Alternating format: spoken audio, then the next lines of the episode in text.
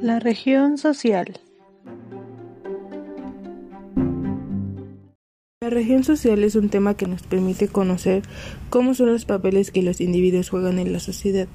Abordaremos los temas como la marginación, la pobreza desde una perspectiva institucional, como es el Coneval, y también sobre lo que nuestra universidad propone para una reconstrucción social y para restablecer el tejido social de los individuos.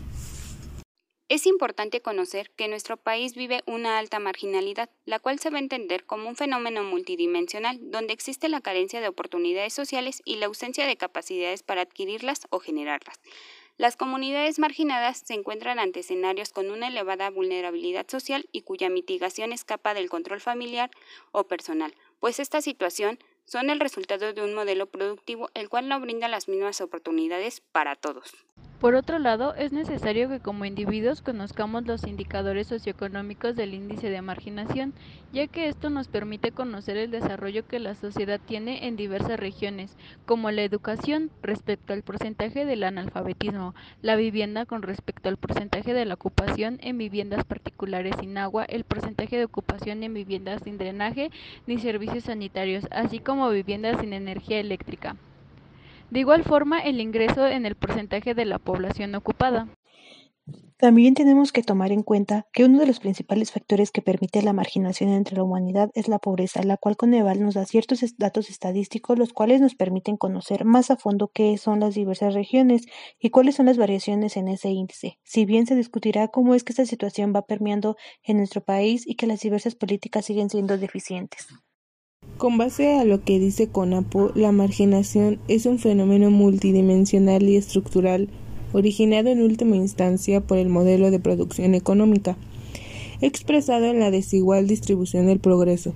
Por lo tanto, esto se asocia a la carencia de oportunidades sociales y a la ausencia de capacidades para adquirirlas o generarlas, pero también a privaciones de bienes y servicios para el bienestar. De acuerdo con lo que ya comentó mi compañera Fernanda, según CONAPO, la marginación se asocia a la carencia de oportunidades sociales. Las comunidades marginadas enfrentan vulnerabilidad social y aquí podríamos mencionar la pobreza, que está relacionada con fallas en sus derechos sociales y podemos vincular estas fallas con la limitación a una mejor calidad de vida. Para el 2018, Coneval reportó que 52.4 millones de personas vivían en condiciones de pobreza. Esa cifra para la economía mexicana es alarmante. Quizá en un futuro se puedan impulsar políticas económicas y sociales que ayuden a eliminar todas las condiciones deplorables en las que se encuentra gran parte de la población al estar inmersos en el mundo de la pobreza.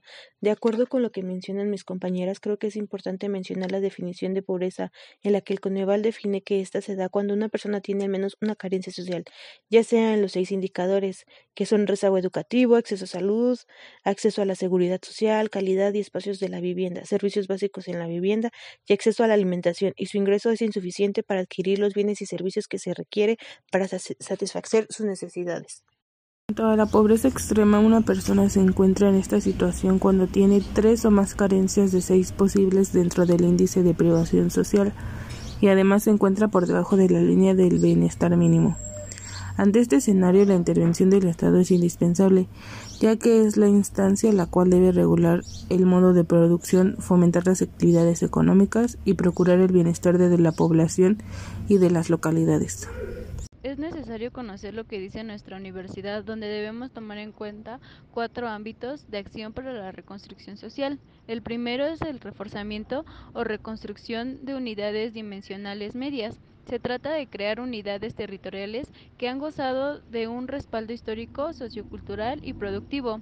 El segundo es la animación y fomento de plataformas participativas para la formación de consensos dentro de cada una de esas regiones medias. Se trata de plataformas participativas en las que con regularidad y continuidad se consolidan los límites territoriales e indicadores de la región, los problemas 3. Articulación con los saberes universitarios. En nuestro caso, la universidad tiene que profundizar en saberes muy ligados con los problemas a la exclusión, la precariedad, la violencia, la prevención del delito, la salud reproductiva, entre otros. 4. Socialización de los presupuestos. En nuestro país la distribución de poder ha sido muy distinta. Del gobierno federal siguen los gobiernos de los estados. Dichas áreas territoriales no cuentan con ninguna sede para su actuación. A modo de conclusión, si bien existen múltiples factores que impiden la reconstrucción social, sin embargo, como universitarios debemos tener una responsabilidad, donde podamos investigar, proponer e intervenir en ciertos sectores donde se amortigüe ciertas situaciones que la población actualmente está pasando, ya que cada sector de la sociedad es importante para que nuestro territorio funcione de la mejor manera.